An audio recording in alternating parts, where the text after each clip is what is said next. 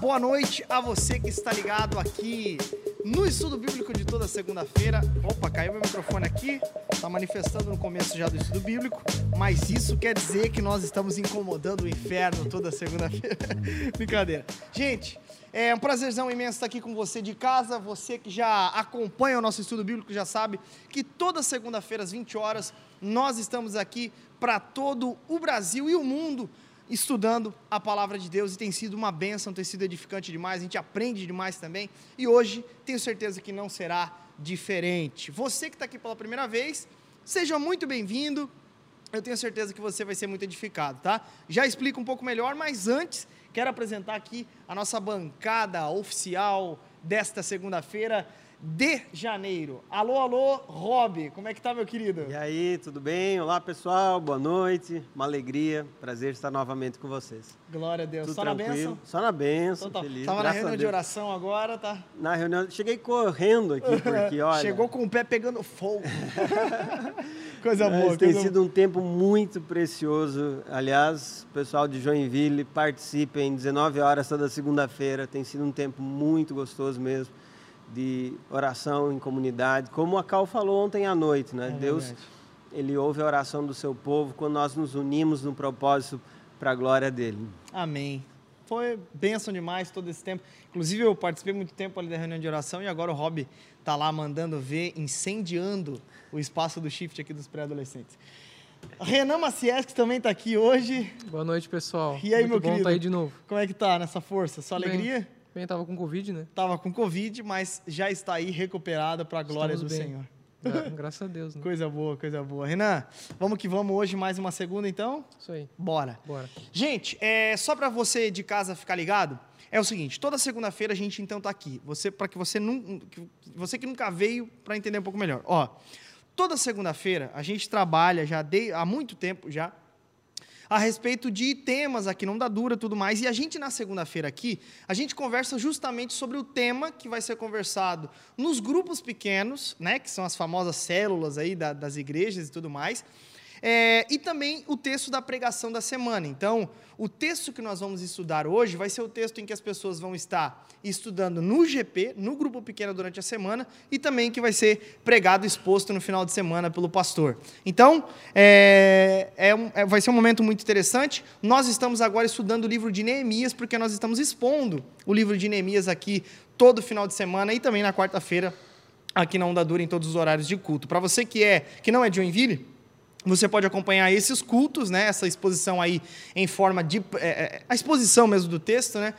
10 da manhã nos domingos e às 19 horas você pode acompanhar. E é claro, toda segunda-feira aqui no nosso estudo bíblico de toda segunda-feira. Nós estamos num tema que se chama Em Obras. Em Obras, e ela é a exposição então desse livro, né? O livro de Neemias. Em Obras, porque nós estamos falando de Neemias, que está num contexto ali de reconstrução do muro de Jerusalém. Então, é um tempo muito importante a gente é, entender e compreender que parte da história nós estamos, que momento nós estamos. Então, antes até mesmo de você abrir a sua Bíblia aí no texto de Neemias que nós vamos estudar hoje, eu quero antes passar a bola aqui para o Renan, para dar uma contextualizada em que momento nós estamos da história, quem é esse tal de Neemias, por que, que nós estamos aqui, o que está acontecendo. Bom, o livro de Neemias, Esdras Neemias, na verdade, né? Porque ah, eles, esses dois livros, eles são divididos nas nossas Bíblias. É, na Bíblia Hebraica Moderna também, ele é um livro dividido.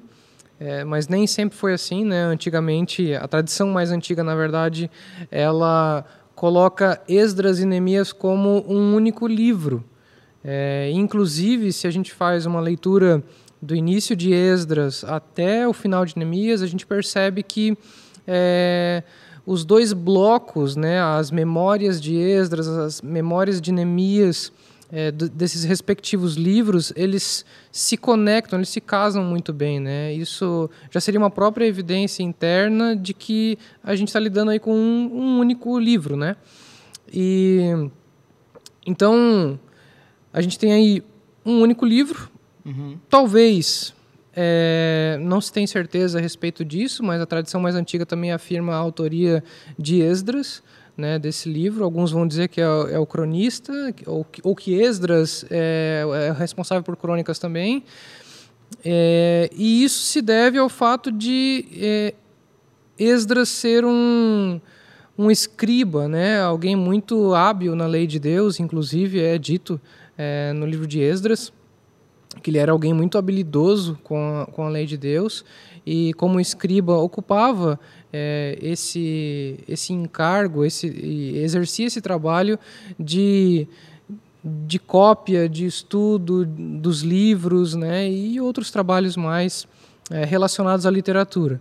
Então, é muito provável que esses livros sejam aí de autoria de Esdras, que pegou as memórias de Neemias, pegou as memórias é, dele mesmo, né, de Esdras, e depois é, fez uma produziu aí uma introdução, né, que, que vai do capítulo 1 até o capítulo 6, 7 é, de Esdras, dando uma introdução aí aos principais acontecimentos é, relacionados ao período anterior à ascensão do próprio Esdras, do próprio Neemias para a reconstrução do templo, para a reconstrução é, dos muros de Jerusalém. Né? Até é muito legal que é, Zorobabel, como um, o rei davídico, né, ele de alguma forma fundamenta é, os passos que Esdras e Neemias vão dar adiante. Né?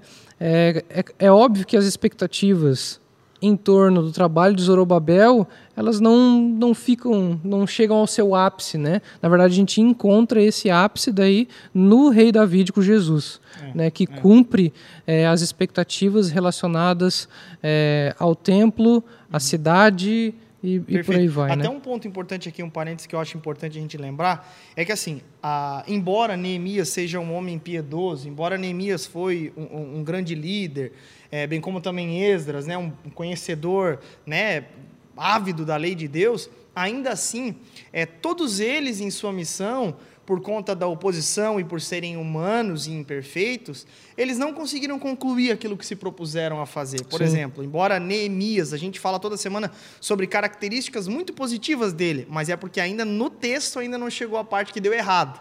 Então, mas vamos chegar lá. Você vai perceber que ele nem, é, ele não, como líder, ele acerta em algumas alguns aspectos, mas a sua obra final ela aponta para o verdadeiro Neemias, que é o nosso Senhor Jesus. Então, é. embora ele seja piedoso, ele não é o ele não é o, o, o, o Messias e o reconstrutor perfeito, né? Uhum. Até porque até tem uma e nem a grande personalidade do livro, né? Uhum, uhum. Exatamente, exatamente. Porque a gente percebe essa transição de um líder, né? Porque o Antigo Testamento inteiro, é, desde o início é especialista em figuras carismáticas, né? Uhum. A gente tem a, a, Noé, Abraão, Moisés, Davi, sempre parece que concentrado em homens, né?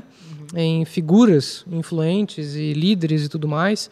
E aqui é o que a gente tem uma transição, né? Da liderança de Neemias, Esdras, para o papel que o próprio povo da aliança exerce é, agora pós-exílio. Né? Uhum. É, não que o povo não exercesse um papel significativo antes, mas parece que a liderança de Esdras Neemias ela é de alguma forma eclipsada, né, por esse papel que o povo da aliança exerce agora, né? Uhum. O povo é chamado para ser um povo santo, para viver dentro de uma cidade que é santa, uhum. né, não somente num lugar de culto que é santo, uhum. porque é o que a gente percebe, vai perceber ao longo da narrativa, é que é, não foi só o templo dedicado a Deus. Uhum. Agora, toda a cidade, após a reconstrução dos muros, é dedicada, entregue uhum. a Deus e deve ser uma cidade santa, habitada por um povo santo. Né? Uhum, uhum. E é interessante porque todo esse, esse contexto, né, cara, remonta de fato é, um, um objetivo que vai culminar numa obra muito maior. E até ele, ele é exortado, né? De certa forma, tanto, tanto Esdras com relação à questão do casamento misto, né?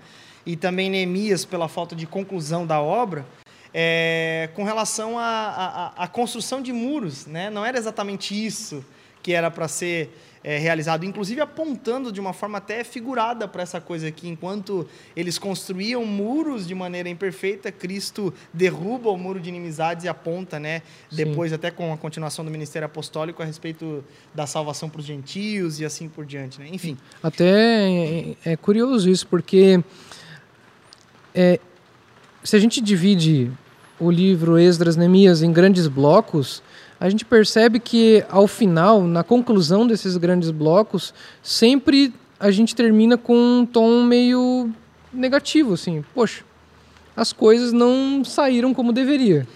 Alguma coisa ficou faltando, é inconcluído, né? Em obras, é, continua em, em obras, obras. Perfeito, perfeito. até a obra de Cristo. É. Né? Perfeito, perfeito. Mas é, é, é o detalhe da narrativa, realmente, né? que vai apontando para Cristo. É, eu estava até lendo o livro Lendo as Escrituras e com a mente e o coração. É, Tramper Longman III, se não me engano, o autor desse livro. E, e quando ele fala sobre as narrativas históricas, ele fala sobre é, alguns cuidados que nós devemos ter na leitura delas. E um desses cuidados é que nós devemos sempre procurar o que aponta para Cristo, porque há um fator que vai direcionar uma linha mestre que vai direcionar a nossa interpretação desse texto, que é exatamente a redenção em Jesus. Uhum. E nós vemos o Deus que está redimindo um povo, que está restaurando o povo, o remanescente fiel, para que a sua promessa se cumpra. Uhum. Perfeito, perfeito. Bom, mas nós estamos nesse contexto, então, de, de, de reconstrução. E como o Renan falou sobre essa coisa da cidade, agora não era mais um lugar, era a cidade. Isso vai se expandindo ao longo do tempo, sobretudo na nova aliança. Né?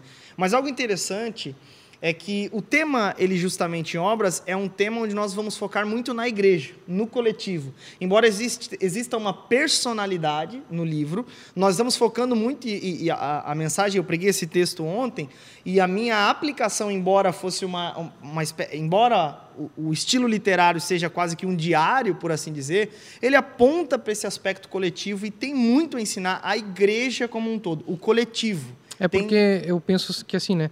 Quando a gente pega Neemias, Esdras, Zorobabel como personalidades, isolando o papel deles do povo, é, parece que você cria uma, um, um princípio de solidão. Uhum. Né? Ah, Deus me chamou no contexto da minha igreja local, mas ele não, me, não chamou essa igreja como um todo. Ele me chamou para fazer uma obra e essa obra só depende de mim, eu que tenho que fazer, esse povo não vai me ajudar. Então é uma, uma liderança meio independente, assim, né? Uma... lá Elias. É. e é interessante porque nesse texto de hoje, inclusive, vai ficar claro aqui esse aspecto do quanto ele utiliza o povo. Sim, né? quanto ele conta com o povo, né? Mas olha só, é, então a gente está nesse contexto de reconstrução.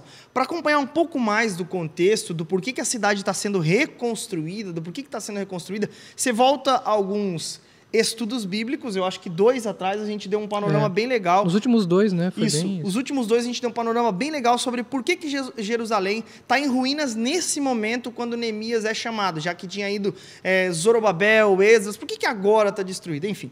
Então, é, vamos ao texto de hoje. Esdras, capítulo 2, então. Hoje eu tenho certeza que. Ah, só uma coisa que eu esqueci de comentar para você aí que está no chat. Faz o seguinte: é, a gente trabalha também na internet, a gente sabe disso, com algoritmos. Então, você que está aí no chat, faz o seguinte: fecha um pouquinho o chat aí ou então que está assistindo, e vai lá no joinha do lado do vídeo ali que você ajuda esse conteúdo ir para mais longe agora, na, nesse momento, ao vivo no YouTube. Então, dá um curtir aí para que essa live vá ainda mais longe, para que abençoe muito mais pessoas também. Amém, gente? Tamo junto e espero que vocês sejam muito abençoados. Mas, vamos lá. É, Neemias, capítulo 2 hoje, dos versos 11 até o verso 20. É isso, né? Hoje é dos versos 11 até o verso 20. Vamos fechar o capítulo 2. Perfeito. Hoje vamos fechar o capítulo 2, então. É, nós estamos no momento da história, só contextualizar com relação a esse texto. Vamos lá. Tinha ido então esses dois líderes para reconstruir, Zorobabel, da linhagem davídica, como alguém que reconstruiria o templo, Esdras com essa coisa da recuperação da moral do povo de Deus, né, dos valores por meio da lei de Deus, e esses dois líderes eles enfrentam alguns, algumas oposições, por exemplo, Zorobabel com relação a os judeus que não tinham ido para o cativeiro, que tinham conhecido o templo de Salomão, então eles olhavam para o templo de Zorobabel e falavam: olha, esse templo aí nem se compara com o templo do saudoso Salomão. Sabe? Então isso foi, uma, foi chato e gerou uma certa oposição. E principalmente o Zorobabel, e tem a ver com o texto de hoje, ele enfrenta oposição com relação aos povos em volta, que não ficaram felizes com a reconstrução. Então, eles até fizeram uma carta mandando para o rei Artaxerxes para parar a obra e assim por diante. Esdras, por sua vez, também enfrenta um outro tipo de oposição, que é com relação aos casamentos mistos, que depois ele até é corrigido por um profeta, mas naquele momento ele enxerga como algo negativo para a missão que o povo de Israel tinha como, nas, como, como um grupo sócio-religioso. Então acaba que ele vê com maus olhos a questão dos casamentos mistos, já que o povo tinha chamado para ser separado, então não podia nem se casar, inclusive ele manda divorciar, né? Aqueles que tinham se casado com as mulheres de outros povos, ele manda até se divorciar, enfim, uma loucura. E aí nós chegamos aqui em Neemias, e o início de Neemias, o capítulo 1, é quando Neemias fica sabendo que todas essas oposições geraram é, a paralisação da obra e um opróbrio na, na, na, na, população, no povo judeu que, está, que tinham regressado, né, nessas duas primeiras levas. Então ele fica sabendo que, por exemplo, a cidade, os muros paralisaram, as portas estavam destruídas pelo fogo, a situação era caótica, os judeus estavam sofrendo de novo dentro da sua própria terra.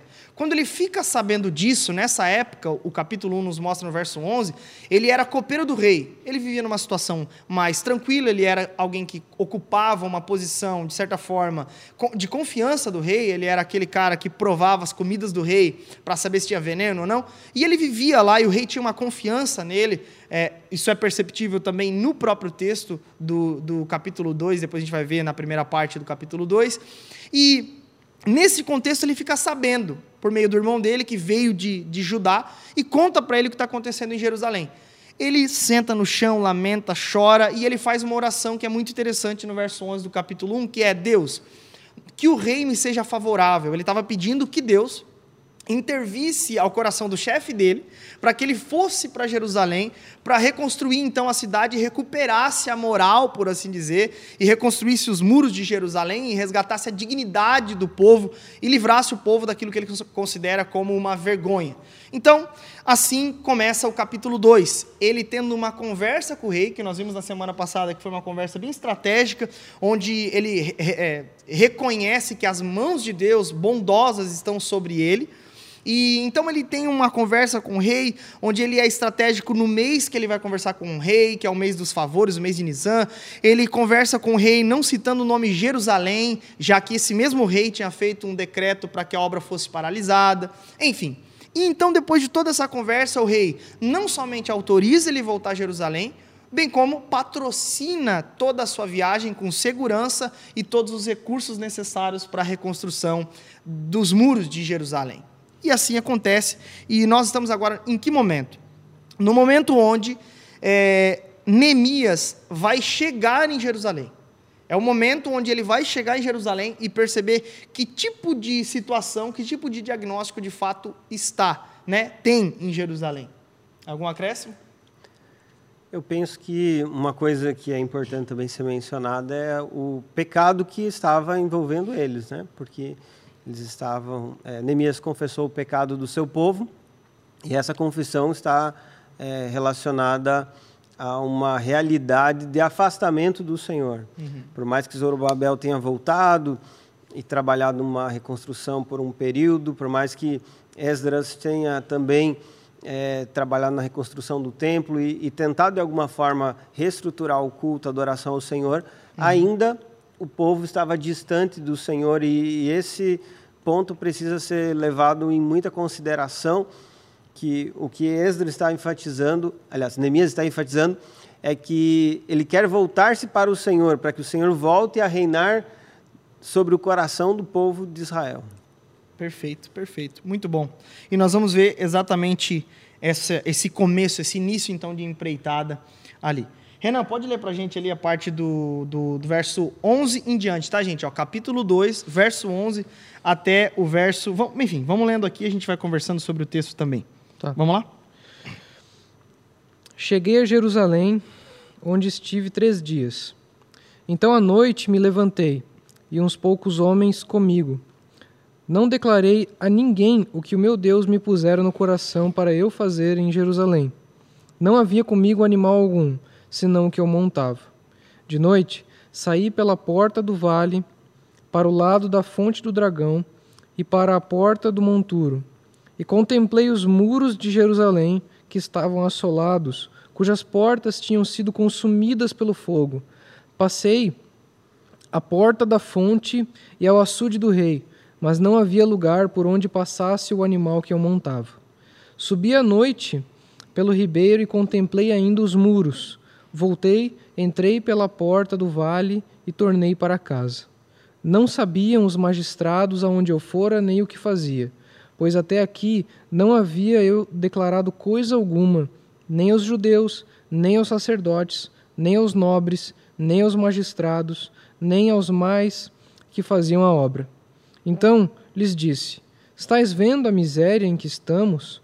Jerusalém assolada e suas portas queimadas. Vinde, pois, reedifiquemos os muros de Jerusalém e deixemos de ser opróbrio.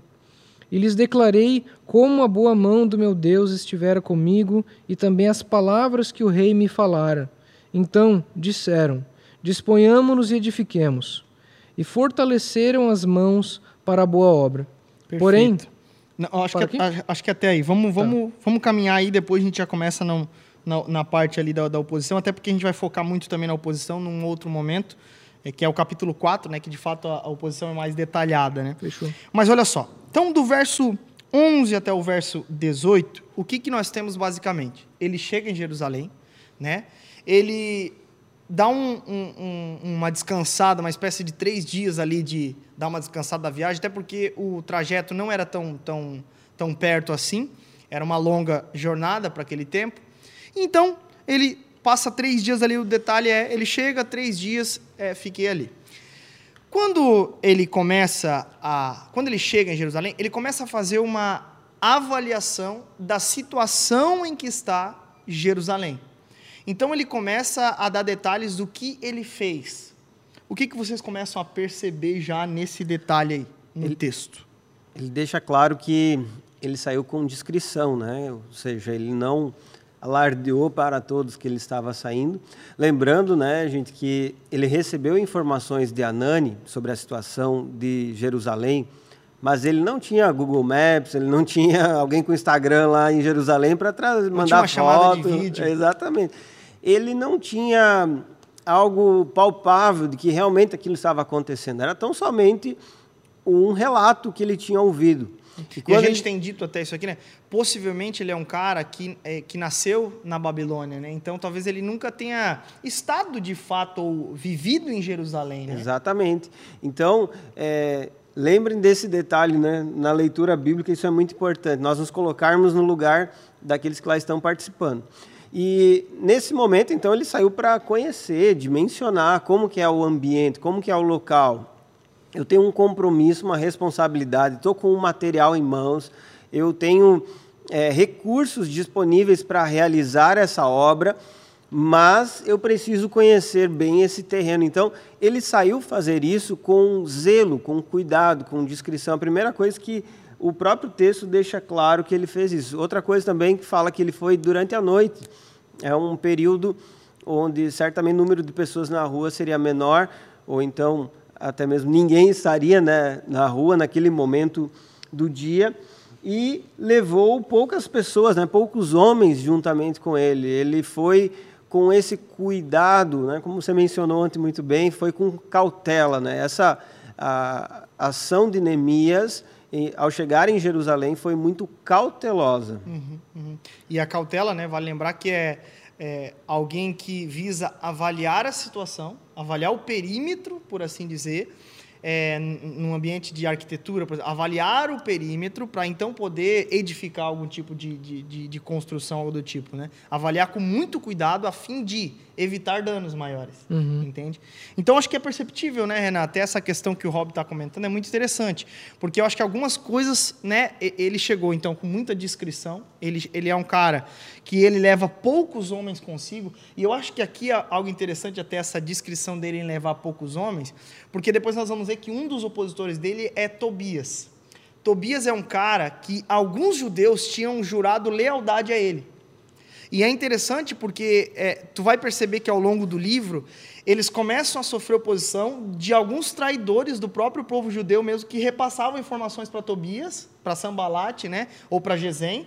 Eles passavam essa informação e então ele estava com medo, de certa forma, de que alguma informação vazasse já antes dele, deles começarem a reconstruir. Uhum. Então, eu acho que ele foi muito inteligente. Ele sai à noite, ele leva pouca gente com ele, ele não, ele leva o animalzinho só que ele está montado. Não né? contou os planos dele também. Perfeito, boa, boa. Não conta os planos para ninguém.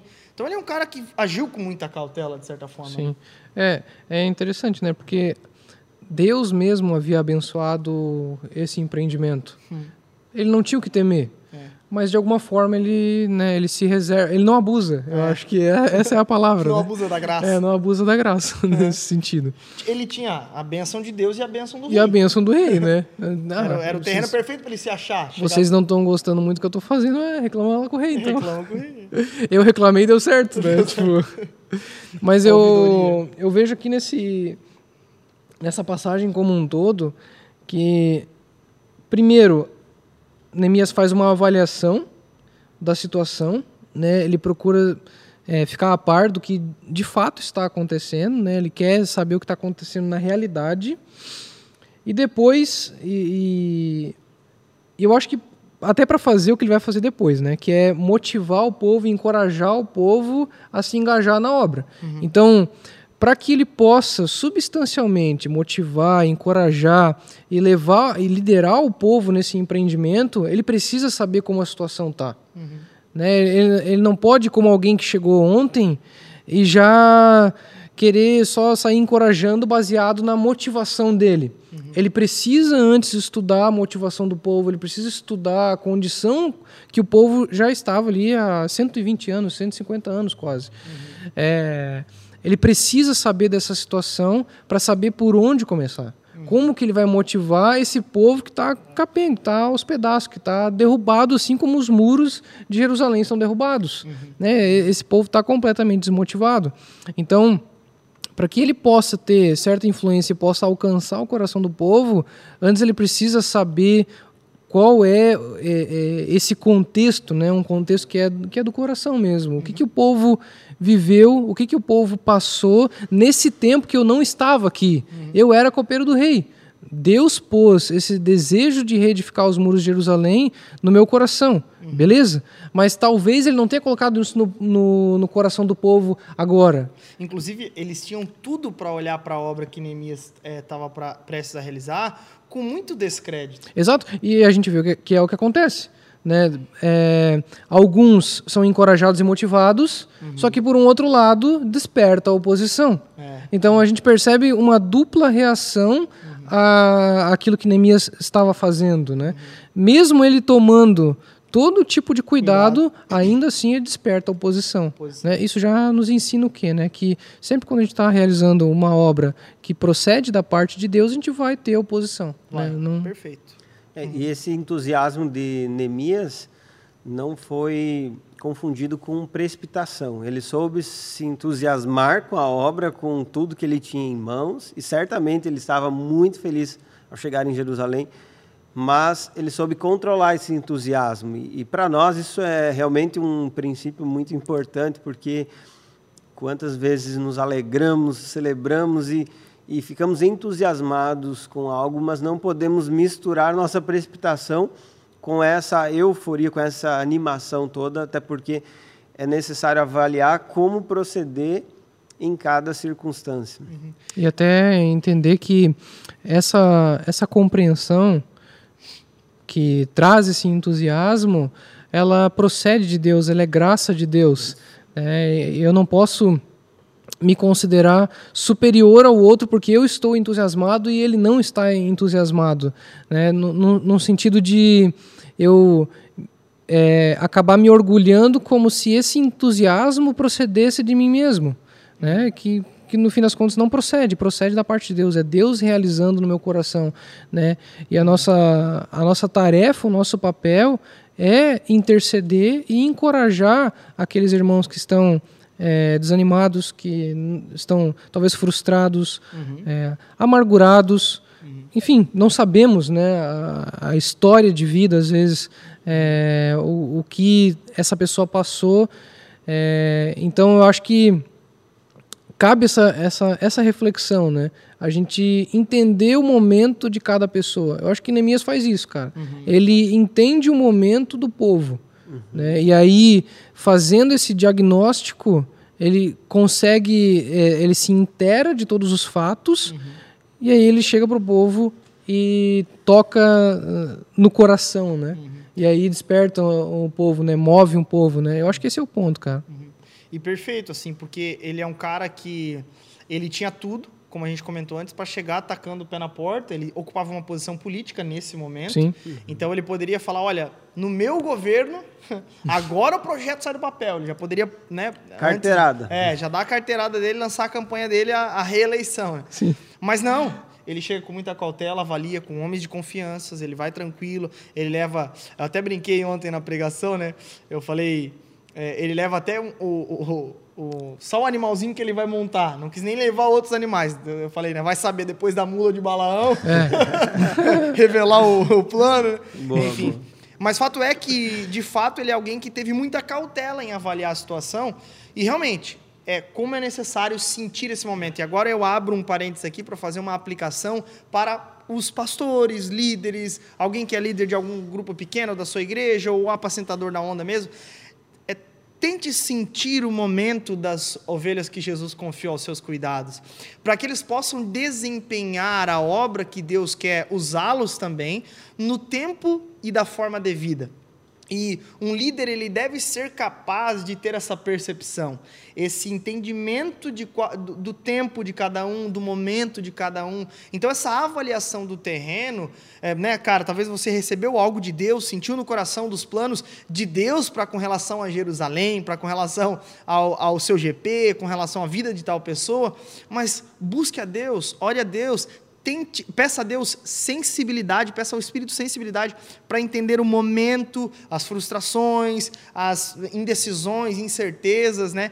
É, por vezes, é, alguém que não está no mesmo momento em que nós na caminhada pode ser visto com maus olhos, mas talvez Deus queira te usar para despertar o outro irmão que está de alguma Sim. forma dormindo, desanimado ou estagnado. E essa é a beleza do corpo de, de, de, até de Cristo, é, né? É, é interessante, né? Porque a gente está em janeiro, começo do ano, uhum. né? Época onde o pessoal cria expectativas, faz metas e tudo mais, e nada de errado nisso, na verdade é muito bom. Em Só 2022 que... vamos dobrar a meta. É. O Brasil precisa dobrar a meta. Só que um perigo é a gente acabar sujeitando outras pessoas às nossas expectativas, às nossas previsões, às nossas, às nossas metas, né? Uhum. Nós temos que ter o cuidado de que cada pessoa é uma pessoa. Né? Se Deus colocou metas, expectativas no seu coração, guarda para você, né? Faça como Neemias, não não fale para os outros, é. né? Guarda para você, medita, calcula, vê como está a situação é, e tenha cuidado porque muitas vezes a gente acaba atropelando outras pessoas, é, forçando elas a viverem algo que não é o tempo, como o Geis falou. Uhum tudo para quê? Para que a minha expectativa, a minha meta seja cumprida. Uhum. Né? Isso, cara, é muito perigoso. Uhum. E até uma, uma questão de aplicação agora, então, para a igreja né? E eu apliquei nesse sentido ontem na pregação. Então, ele foi um cara cauteloso, ele foi um cara que usou de muita discrição, ele sai durante a noite, ele vai com poucos homens, ele, ele sempre cita o, o, o, o detalhe do ao escurecer, quando ainda estava escuro, à noite, poucos homens, não contenha ninguém. Enfim, muita discrição, muita cautela. E eu preguei ontem o tema da mensagem, a tese da minha mensagem era a igreja que Deus usa. E eu caminhei em três pontos a respeito disso, e o primeiro deles, a gente vai comentar sobre os outros, mas é a igreja que Deus usa, é uma igreja cautelosa. É uma igreja que tem muita cautela para ler os seus membros, para ler a sua, a, o seu tempo, para ler o tempo em que ela está inserida, na cultura em que está inserida, porque uma igreja que não tem cautela, ela acaba batendo muitas vezes em espantalho, uhum. apostando em coisas que definitivamente não deveria apostar, achando, por exemplo, que o inimigo da igreja, por vezes, vamos lá, 2022, é, é o Lula é o Bolsonaro. Né? O inimigo da igreja é o, sei lá, é o partido de esquerda, de direita, né? é o ano das eleições. Meu Deus, esse é o ano mais terrível para a igreja. E talvez seja o ano mais terrível para a igreja, porque talvez a igreja perdeu a sua cautela de dar passos para trás, avaliar a situação, avaliar é, o mundo ler esse tempo com cautela. E o que é uma igreja cautelosa? Em sua essência, é caminhar de acordo com aquilo que a palavra de Deus disse, aquilo que Deus nos guia em Sua palavra. Essa é a forma mais segura da nossa cautela, essa é a base da nossa cautela. Então, por, por muito tempo, o que, eu percebo? Que a igreja ela perdeu tempo é, por falta de cautela com relação àquilo que a palavra de Deus disse. Então ela ficou, por exemplo, demonizando a cultura. Ela demonizou a cultura, achando que o problema era o Batman Cavaleiro das Trevas, Sim. achando que é, é, é, o problema era Hello Kitty, o problema era o Harry Potter, e esse eu ainda continuo achando que é o problema. Não, brincadeira, brincadeira gente. Enfim, mas... É, era o, o, código de barras. O código de barras, a, o chip. O chip. Então, agora o Pix, que é chip de trás para frente. Só ah, essa parênteses é. aqui do, do óculos do Geise, que é o óculos do Harry. O óculos do Harry, enfim, né? Tá repreendido. Aqueles... Não, mas demonizando muitas coisas, a, a, deixando de usufruir da própria cultura que Paulo usufrui em Atenas, que Jesus se utiliza na Judéia. Então, nós precisamos saber ler o nosso tempo para a gente ser efetivo enquanto povo de Deus. Essa que é a verdade. E interessante essa cautela, ela te inibe de querer impor as estruturas que você coloca na sua mente. Imagine nesses dias de viagem, Neemias planejando como ele ia chegar em Jerusalém, mas ele pode muito bem ter encontrado um cenário totalmente diferente do que ele esperava, a recepção, ou enfim, os momentos iniciais. E muitas vezes, na mente dos líderes está, eu quero colocar essa estrutura em funcionamento, então tem que acontecer isso, isso e aquilo com esse e aquele líder. E coloca obrigações, regras, imposições humanas para que a obra de Deus seja feita. E isso acaba em destruição, em precipitação, é. em morte, enfim, as pessoas acabam sendo às vezes impor religiosas. As mãos, impor as mãos às vezes de maneira precipitada. Precipitadamente, exatamente. Uhum. E todas essas ações equivocadas, é, nos últimos anos tem se falado muito sobre os métodos de, de igreja, estruturas que envolvem a igreja, por exemplo, grupos pequenos e, e por aí vai muitas vezes foram utilizadas de forma equivocada. Ah, esse é o método do crescimento, ou esse é o método é, para você ser grande, algo nesse sentido. E é um equívoco. Quando você entende Muito o valor bem. e você começa a aplicar isso de forma natural, você vê os frutos. Uhum. Eu lembro que quando eu cheguei aqui na Onda, eu tive uma conversa com o Lipão, enfim, não vou é, aprofundar o assunto, mas eu fiz uma pergunta para ele, ele parou, olhou para cima e respondeu: é orgânico.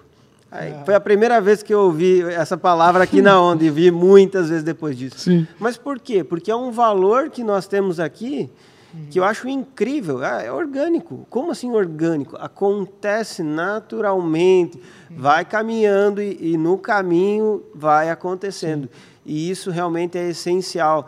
Que não coloquemos uma estrutura de obrigação nossa, de regra imposta com a nossa mentalidade, mas que deixemos de fato o Espírito conduzir e encaminhar situações que nós estamos servindo. É, que é quem dá o crescimento, né? Deus dá o crescimento. Uhum. E eu penso que uma maneira de pensar a respeito de metas, de objetivos e tudo mais, é você estipular para você mesmo metas que dizem respeito à sua fidelidade que é o que a Bíblia espera de você. Né? A Bíblia não espera crescimento de nós, métodos de crescimento, até porque é Deus quem faz isso. Mas é, se há algo que você pode fazer, é ser fiel com aquilo que Deus já te deu. Né? Uhum. Então, estipule metas relacionadas à sua fidelidade. Né? O crescimento daí vem a partir disso, né? o espírito dá o crescimento. Né? Uhum. Perfeito, Mas eu acho que para nós importa ser fiéis. Né? Uhum.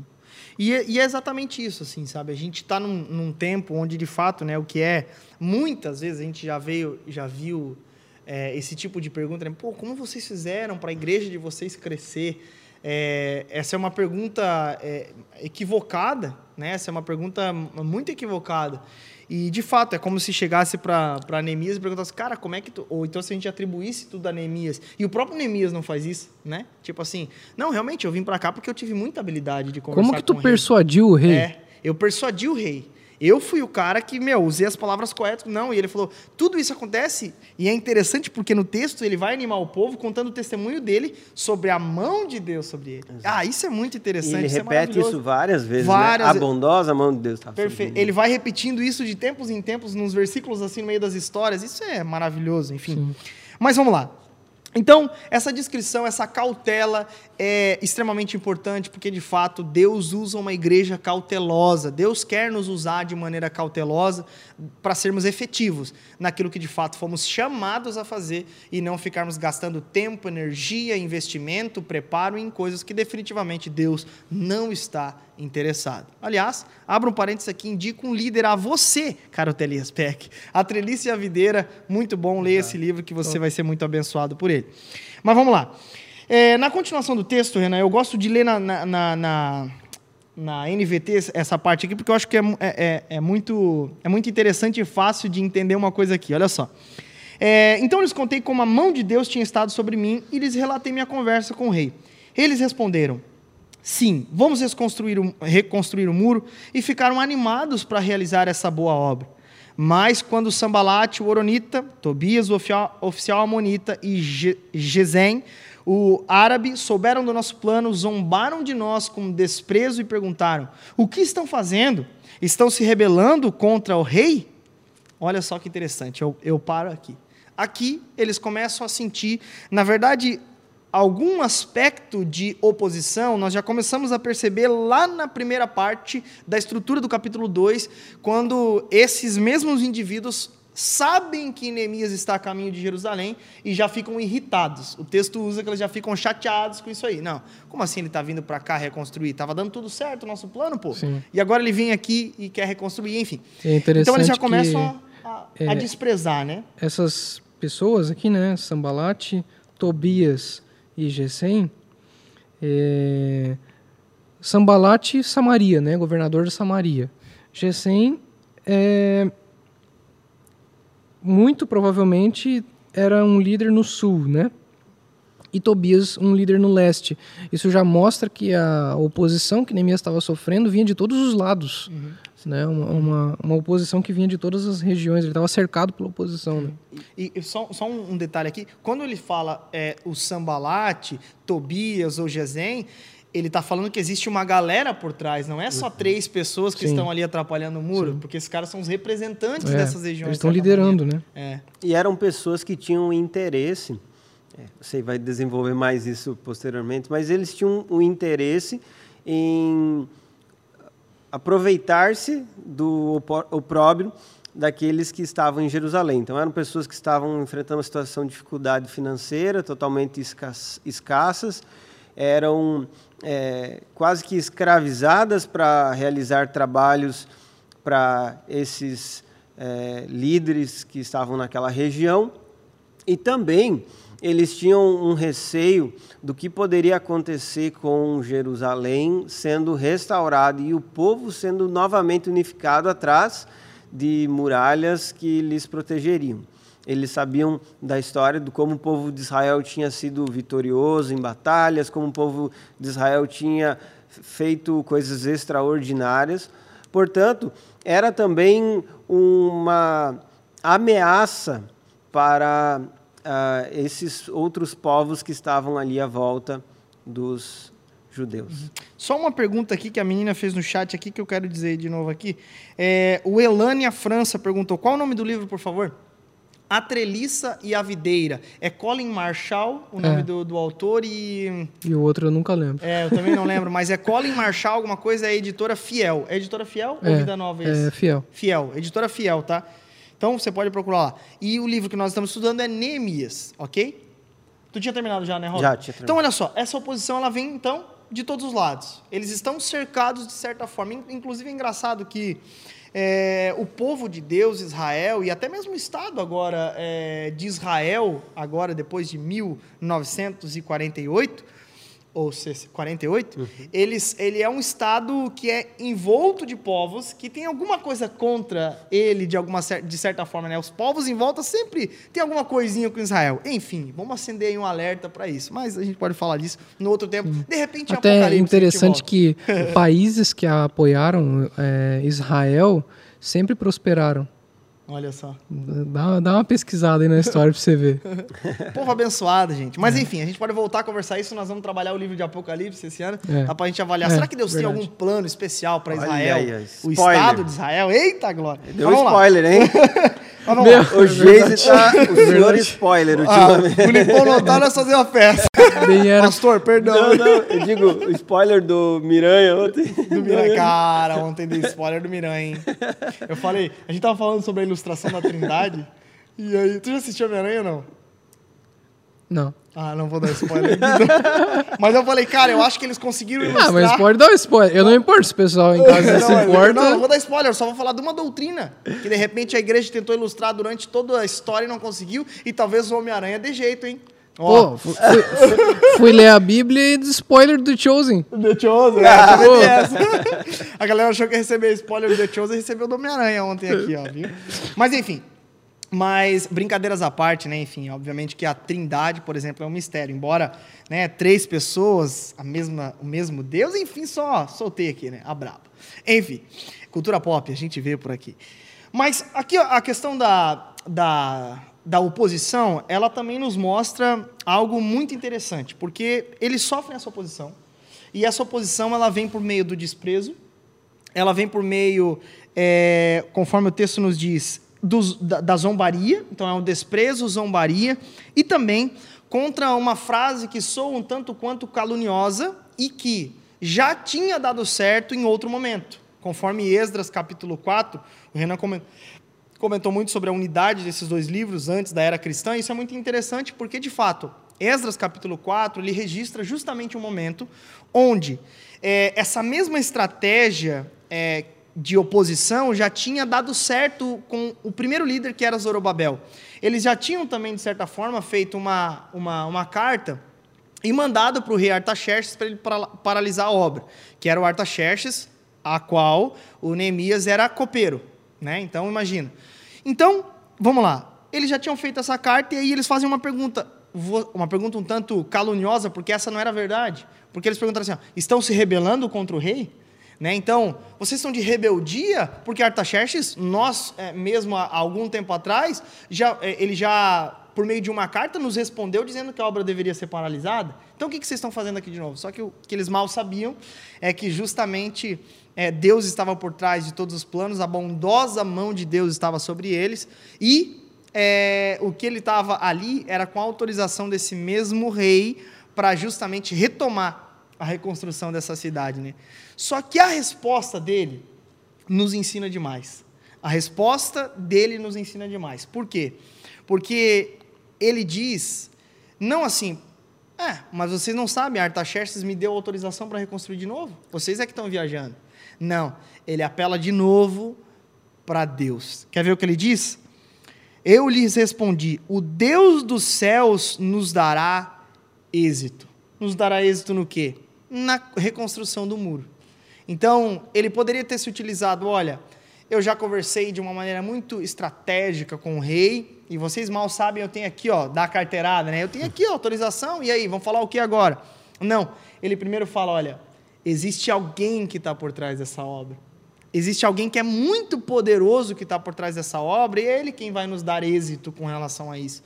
Então, fazendo uma, uma aplicação, diante da oposição, Deus quer usar uma igreja que não confia em si mesmo, nas suas próprias habilidades, mas uma igreja que confia em Deus, no Sim. Senhor da obra. E uma igreja que é justa e fiel, né? Porque a gente percebe que Neemias não se isenta do certo para realizar essa obra, uhum. né? O coração dele não é tomado por vou reconstruir os muros de Jerusalém e vou fazer isso a qualquer custo. O rei que se dane, né, vamos, vamos, vamos trabalhar para reconstruir. Uhum. Mas a gente vê que o, o caminho que Neemias toma uhum. é um caminho certo, é um caminho justo, né? Uhum. Ele respeita a autoridade do rei uhum. também, né? E, e é, é muito interessante que geralmente, cara, ah, pegando aqui como ilustração o texto, é, sempre zombaria, desprezo e esse tipo de, de pergunta caluniosa se sustenta na ignorância.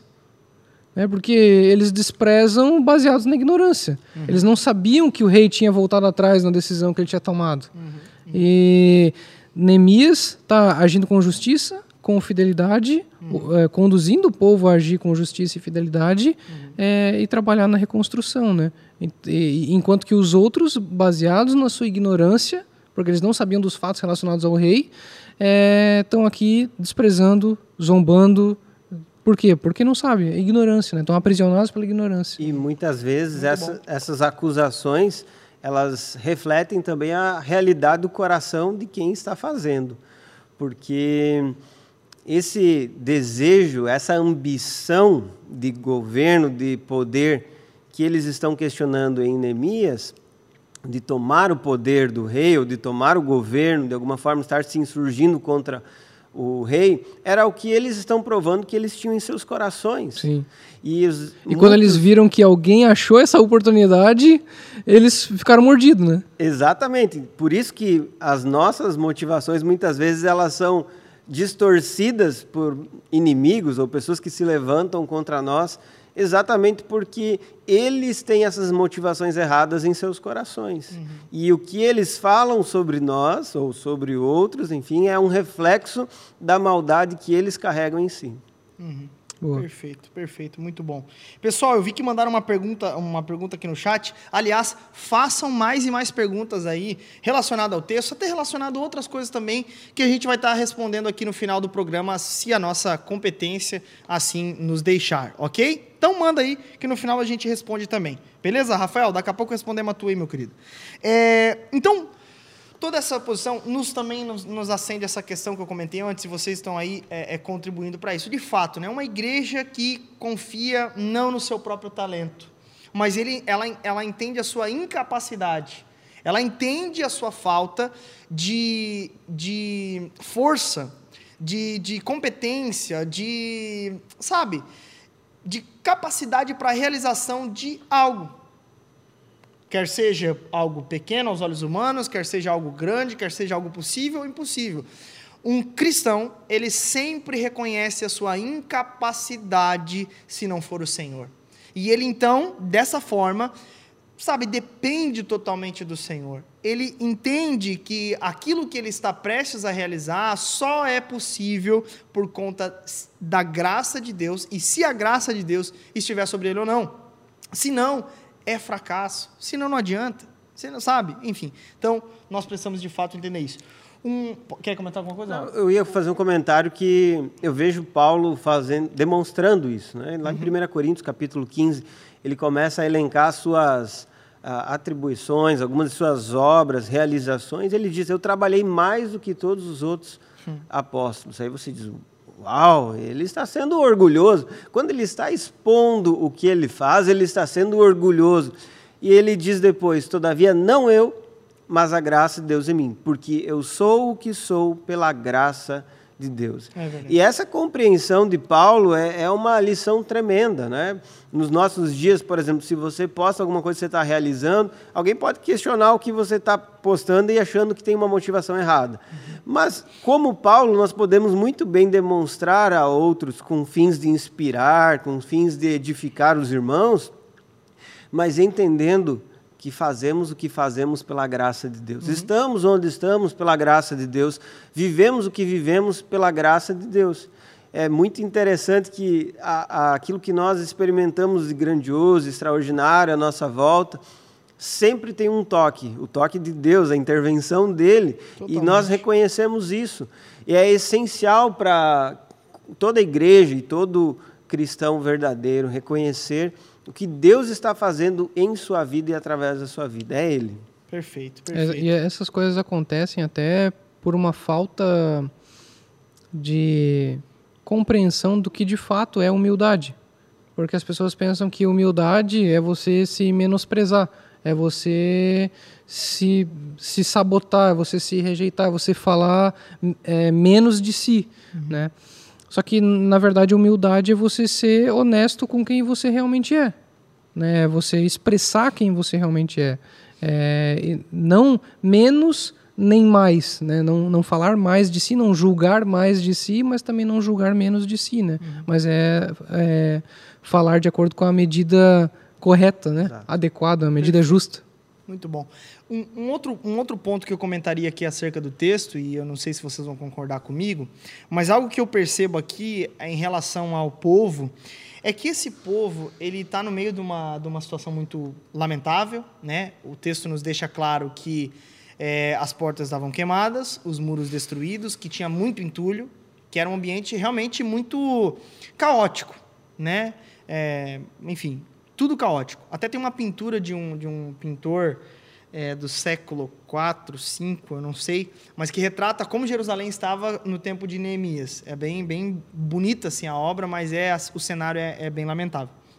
Mas é, o texto nos mostra isso, e uma das coisas que é interessante aqui é que, diante desse cenário caótico, esse povo ele age com coragem. Diante desse cenário caótico, ele age com, sabe, com garra, com determinação, e ele vai para cima e reconstrói o muro, na confiança, obviamente, de que Deus estava por trás da obra, né? enfim. É, e aqui eu destacaria alguns pontos em que eles tiveram coragem. O primeiro ponto, coragem para reconhecer que nem tudo são flores. Coragem para reconhecer o diagnóstico, para reconhecer que de fato os dias ruins estavam sobre a vida deles, para reconhecer o cenário. Não, nós estamos na pindaíba mesmo. Né? E Neemias faz questão de lembrar eles disso. Vocês estão vendo o cenário que está Jerusalém? Vocês sabem muito bem disso. Está em ruínas. Então vamos reconstruir para acabar com essa vergonha.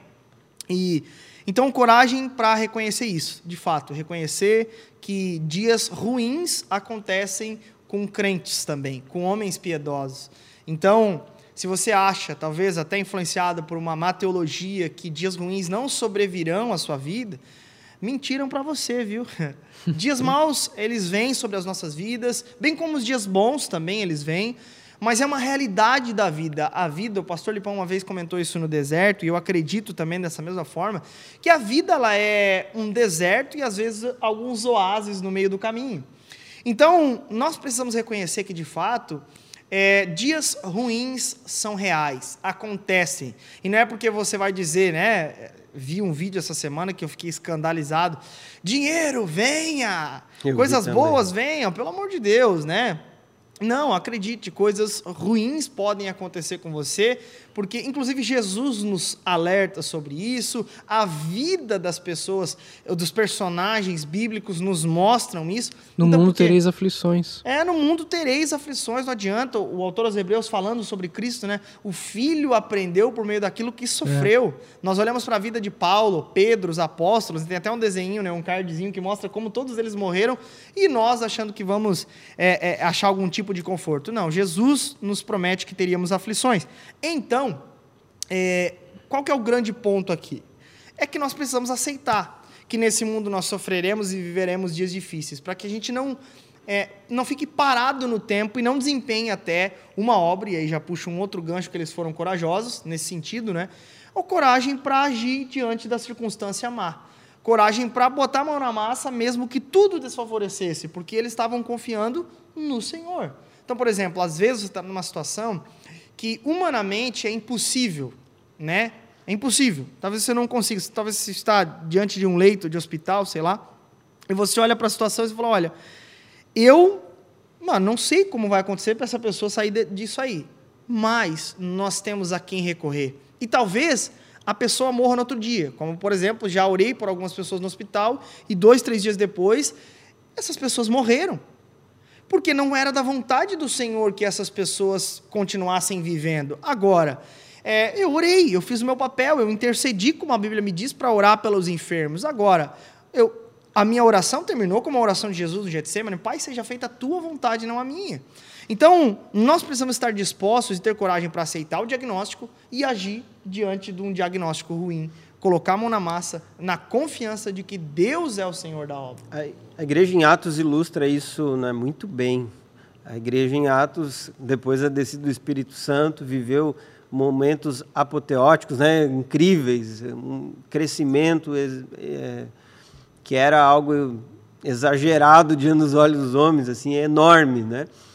Mas essa igreja começou a enfrentar perseguição, teve líderes presos. Ah, mas na prisão Deus é, destruiu a prisão, fez um terremoto, cair, as portas se abrir. Ok, isso aconteceu no contexto de perseguição depois que ele sofreu. Então, são aspectos que fazem parte. E uma das palavras que chama atenção quando nós estudamos Atos é ousadia.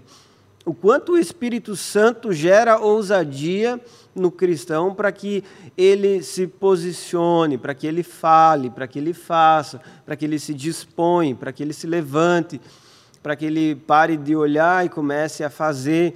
Por isso, nós percebemos exatamente isso. A coragem desse povo, no caso especificamente aqui de Neemias e do povo, foi se levantar e realizar uma obra, uma disposição em posicionar-se é, mesmo num tempo adverso. Uhum. Perfeito, perfeito. E eu termino dizendo a você que está em casa aquilo que Paulo fala aos Coríntios, né? É, no Senhor no Senhor, no verdadeiro construtor, nenhum trabalho é em vão, nenhum trabalho é inútil. Amém?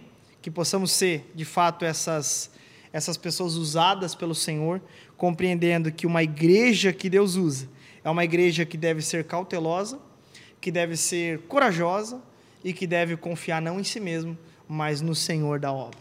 Os três Cs da igreja que Deus usa. Olha só, boa, boa. Ó, aí sim, caramba, coragem é, cautela, cautela, coragem e confiança. E confiança. Caramba, eu nunca Mano. achei que os três Cs eram esses. Olha aí, viu? Amém. Renan, conselho final olhando para a câmera. E aí, Renan?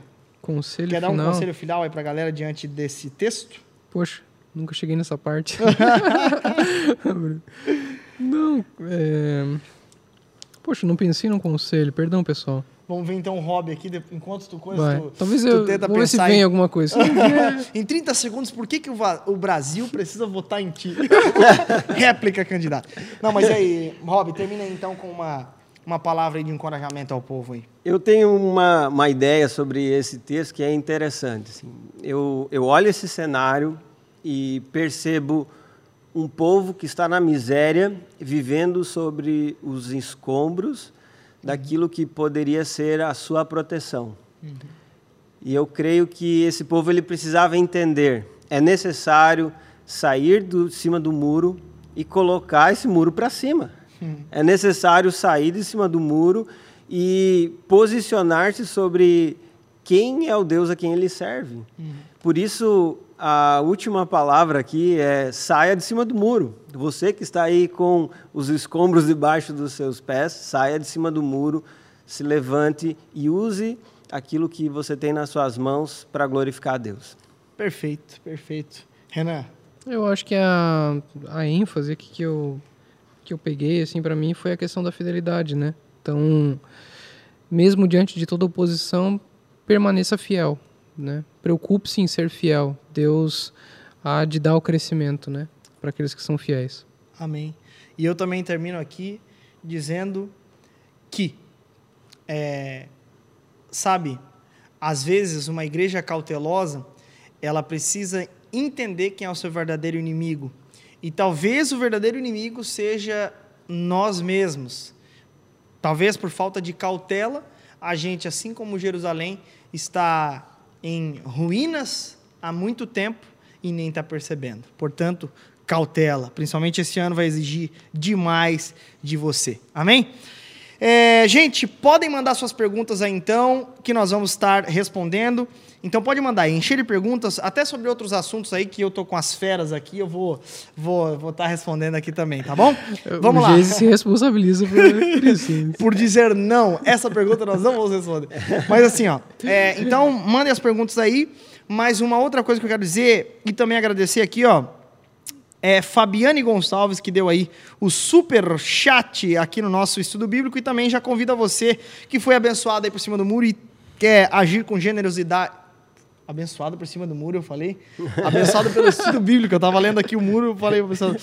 É, é, você que foi abençoado com o estudo bíblico e quiser nos abençoar também agindo com generosidade, faça aí o super chat e ajude este estudo bíblico. Amém? Vamos às perguntas, meus caros? Vamos lá. É... Vamos ver. Eita, Glória. Já começou aqui. Vamos ficar nas perguntas do tema mesmo. Vamos lá. Rafael Freteiro. A obra ficou quanto tempo parada? E aí, Renan, vamos começar contigo aí. A obra ficou quanto tempo parada? Mais ou menos. A gente sempre comenta isso toda semana, mas é importante a gente ir. E aí, quanto tempo mais ou menos ficou parada a obra, Renan? É, 120 anos. Perfeito. 120 anos. É isso aí. Beleza? É, vamos lá, pro hobby agora é assim. E foi terminado em 52 dias. Quando Neemias assumiu, né? Aí, ó. Cash pega. Neemias para presidente, meu querido. É, vamos ver, cara. Vamos ver aqui. Uhum. Ó. Por que os muros. Daniele Kellen de Borba. Por que os muros estavam queimados? Foi destruído no reinado de Nabucodonosor? Mas durante o contexto de Neemias, ocorreu mais alguma destruição pelos inimigos? Robson. Era uma, era uma prática do Império Babilônico, é, quando chegava até determinado povo, até determinado local, arrasar com tudo e levar o povo, principalmente os nobres e aqueles que tinham uma alta posição, ofícios, né, para uh, cativeiro em sua própria nação. Então, eles destruíam o que ficava, eles acabavam com as estruturas e permaneciam alguns poucos pobres ou que fugiam é, enquanto estava acontecendo aquela conquista. Portanto, houve essa destruição completa. Uhum. Não, não lembro de uma outra destruição ou de uma outra ação contra Jerusalém. Uhum. A não ser em 70. Sim, posteriormente. É, aí é num tempo daí depois, né, que enfim, foi toda a devastação sob o comando de Tito, daí, né, em 70 depois de Cristo, que era Romano. daí o Império Romano daí. Mas vamos lá. Qual o equilíbrio entre igreja cautelosa e uma igreja que quer avançar? Então foi Renan, Rob, agora eu. Qual o equilíbrio entre uma entre igreja cautelosa e uma igreja que quer avançar? Uma igreja, a gente não pode se enganar a respeito do que é o avanço da igreja. O que é o avanço da igreja para você? O que, é o avanço dos membros da sua comunidade? Eu acho que esse é um importante é, pressuposto que você precisa, talvez até corrigir biblicamente. O que é uma igreja que avança? O que, é uma igreja que tem, se não uma igreja que está cumprindo a missão pelo qual ela foi chamada e instituída? Né? Então, o que, que é uma. É, a tua pergunta, né? Qual é o equilíbrio entre igreja cautelosa e uma igreja que quer avançar? Uma igreja cautelosa é uma igreja que está avançando porque ela entende é, de fato, de maneira muito cautelosa, a ler o seu tempo e agir de acordo com a missão que ela foi chamada, a saber, glorificar a Deus por meio da pregação do Evangelho em todo o mundo e fazendo discípulos em todas as nações. Ok? Vamos lá? Renan, agora. É, para o povo que não foi deportado, por qual motivo não iniciaram a reconstrução? eles eles se misturaram aos outros povos? Conseguiu é, entender aqui? Sim. Ó. Tipo assim, o povo que não foi deportado, por que, que eles não iniciaram a reconstrução?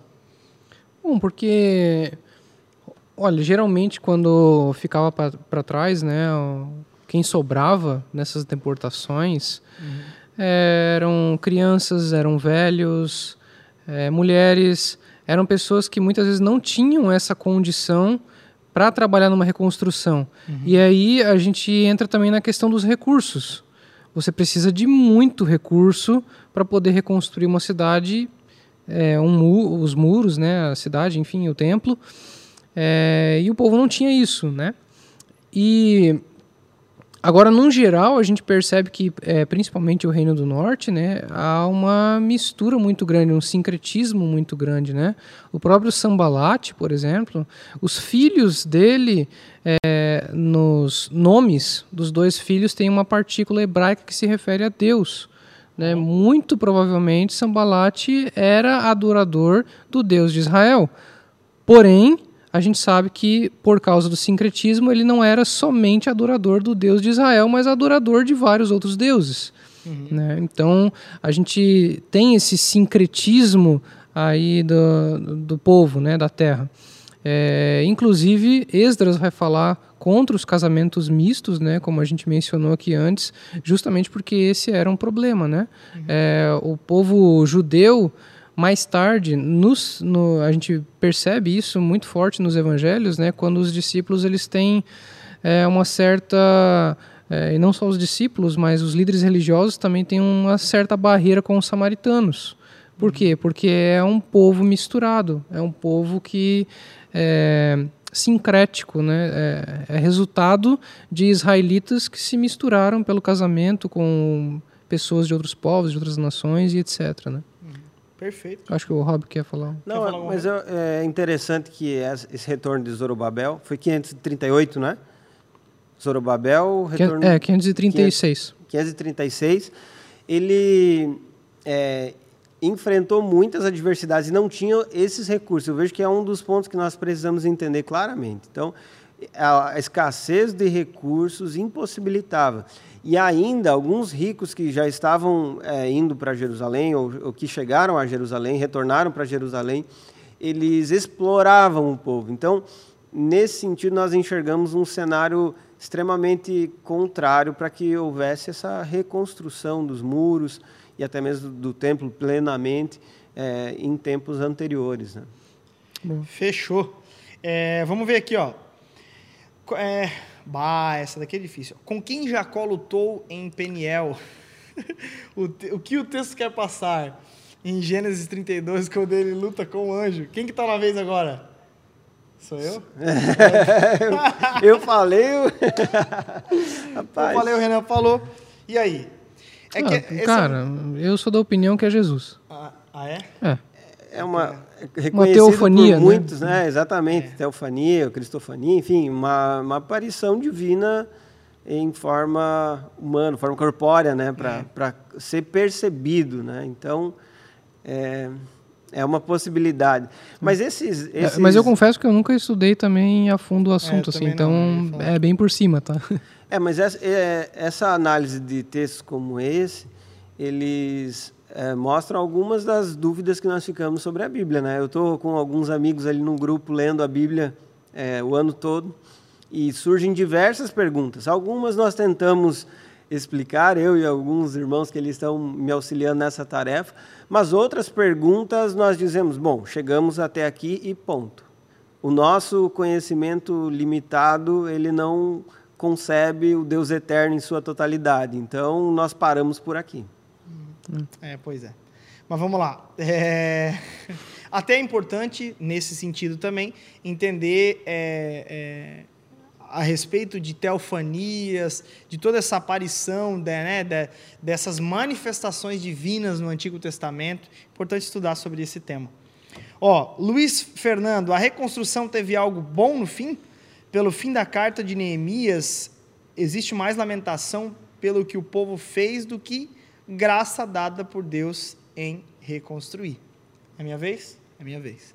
De fato, é, essa reconstrução, ela, como a gente falou no começo já do, do, do, estudo bíblico de hoje, ela no fim das contas apontava para é, um, o Neemias perfeito, por assim dizer, que viria.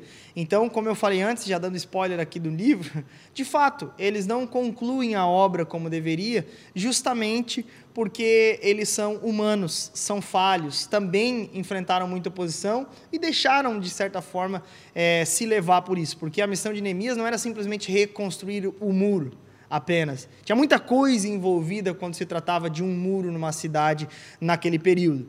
Então, de fato, é, a partir do, do, perto do final do livro, você vai começar a perceber de fato que teve muita lamentação e uma representação de Neemias pedindo perdão pelo pecado do próprio povo. Então, de fato, Neemias ele foi alguém muito piedoso, mas humano. A gente não pode esquecer nunca disso. É, tem uma pergunta aqui, ó, acho que o Renan, o Renan respondeu essa, eu... também tem a ver? Queria indicar um livro, cara. Eu acho que ele responde bem essa pergunta. Ah, é? Qual, é? é? Do Rafael aqui.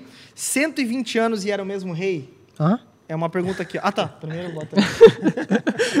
ah, tá. Dessa pergunta da. Abençoado seja o muro. Da reconstrução do, é. de lamentação de Neemias no final do livro e tal? É, essa, essa que tu respondeu agora, a ah, última. Tá. Fechou. É a, impor, a importância de Israel Por que o cristão deve pensar de maneira diferente em relação ao povo e à terra? De Gerald McDermott. Olha só. É, edições Vida Nova. Ó, muito bom. A importância de Israel. Indicação. Essa Muito bom. Vai, vai falar sobre toda essa, trajetória de, de, de É, vai- acertos e erros do povo de Israel na. É, e vai falar sobre a importância da terra hoje, né? De Israel Perfeito. hoje, para nós, né? Muito bom, muito Já bom. antecipando aí, o pessoal que vai... o nosso estudo aí de Apocalipse também vai... É Acho verdade. que vai dar bom. Aí, ó, vamos ler então aqui, ó. Ok. É, uma outra pergunta: 120 anos e era o mesmo rei? Ao que tudo indica, sim. Ao que tudo indica, sim. Principalmente pelo relato do capítulo. Do capítulo. Do capítulo 2, quando ele sente medo de falar sobre. Sobre o. o a- O quando que ele está na presença do deixado rei, ele triste. isso, sobre o que, tinha, o que tinha deixado ele triste. Ele sente medo na presença de Artaxerxes, porque ao que tudo indica, de Esdras capítulo 4, é o próprio Artaxerxes que de fato manda parar a reconstrução. Só que vale lembrar que essas paralisações na obra, elas são causadas em etapas. Então elas É, vão é uma soma. é uma soma de coisas, não é tipo assim, parou e daí 120 anos, né? é, é, todas as obras elas foram paralisadas, mas elas são uma, uma soma de paralisações que foram acontecendo. Por causa das oposições, né? Isso, reto- retomadas rápidas. Tipo assim, é, a empreitada desde o início das, das levas para Jerusalém, E a ela está durando já esse período E a todo. gente está falando da obra como um todo, né? Perfeito. Tipo assim, não é só ah, a reconstrução do templo, porque a gente sabe que o templo ficou pronto muito antes. Uhum, perfeito. Boa. Mas eu vou trazer ó, no, no próximo estudo certinho ali com detalhes é, é, é, essa questão do tempo aí, de quanto tempo levou, quem que reinava na época, Uhum. é, só para ficar claro daí, né, no nosso estudo aqui. É, da carta, por exemplo, é, de Artaxerxes lá até o, o, o- Aqui é importante um detalhe. A obra estava paralisada é, de, num tempo depois, parte da obra do muro estava paralisada. é, se eu não me engano, é, era uns 60 anos. Eram 60 anos, mais ou menos, desde esse decreto de Esdras 4 lá. Se eu não me engano, tá? Mas eu acho que era aproximadamente isso, que a obra estava paralisada É, é, nesse, nesse momento. A gente tem desde o início, né? Desde Zorobabel, Esdras, Neemias. Então, é, em Zorobabel, a gente tem o decreto de Ciro. Né? A gente percebe que é um outro rei. E aí Pra depois voltar pra lá, é. tem Artaxerxes e tudo mais, né? Então, é, vai passando o tempo, né? É impossível que um rei tenha reinado 120 anos, né? É. Não tem como. Só se o cara viveu uns 150. É, é isso. O, que- o que talvez eles estejam perguntando é sobre o decreto que parou a reconstrução é, durante o período de Esdras, que é mencionado lá em Esdras capítulo 4. Nesse É. caso não é 120 anos, É um mas é menos. 13, né? 13, 13 anos a diferença entre É. Esdras e Neemias. Então, em torno de 13 anos que houve essa paralisação. E era Artaxerxes primeiro, o que estava governando sobre a Pérsia. Aliás, Artaxerxes primeiro que matou seu irmão mais velho para se tornar o rei da Pérsia. Esse detalhe eu achei interessante. Ó, tem uma linha do tempo que eu acho que eu até mandei na semana passada aqui, que você vai entender que até inclusive entre Esdras e Neemias acontece a história, ao que tudo indica, de Esther. Eu acho que é mais tempo até, Rob, se eu não estou enganado. Mas enfim, mas a gente também não vai se atentar muito a esse detalhe aqui. Na semana que vem a gente traz de maneira mais detalhada, pode ser? Para a gente também não incorrer aqui em erros e a gente tem que vigiar nesse sentido. Beleza? Eu acho que é isso, gente. Eu acho que não tem mais nenhuma uma pergunta aqui. Ó. Só entendemos que foi muito perspicaz Neemias esperar três dias para que entendesse quem era quem naquele lugar, qual era o envolvimento de cada um e se tinha inimigo ou não infiltrados, né? Enfim, pode ser isso ou também pode ser um tempo que ele tirou de descanso. Alguns comentaristas defendem a ideia de que esses três dias que ele tira ali no começo era um tempo de descanso por conta do desga- do desgaste da viagem. Mas faz sentido também o que você falou aqui. Beleza, gente? Mas a gente não vai é, é, ir muito longe para que a gente não incorra aqui em inferências que o texto não está dizendo, ok? Renan, é isso? É isso. Fechado? Fechou. Cara, eu só quero mandar aqui o link de uma tabela que o André Reich, que é alguém muito fera, um historiador muito é, bom, que ele tem uma tabela de datas que eu acho bem legal lançar aqui, cara. Ó, Quer ver que eu vou mandar aqui para vocês, ó? É...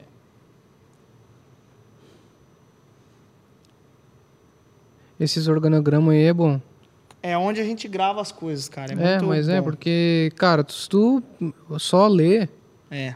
data, tu se perde. Ó, quer ver? Vou dar Porque uma. não aqui. necessariamente a, às vezes os livros são escritos em ordem cronológica, né? Então o cara se perde bastante. Ó. Édito de Ciro, 539 ou 538 a.C. Zorobabel, 520, reconstrói o templo. É, a história de Esther acontece concomitante, a data não é certa, mas tem até uma interrogaçãozinha do lado. Imagina, o André Reich, se o André Reich não sabe a data correta, nós não- ele botou até uma interrogaçãozinha no, no lado.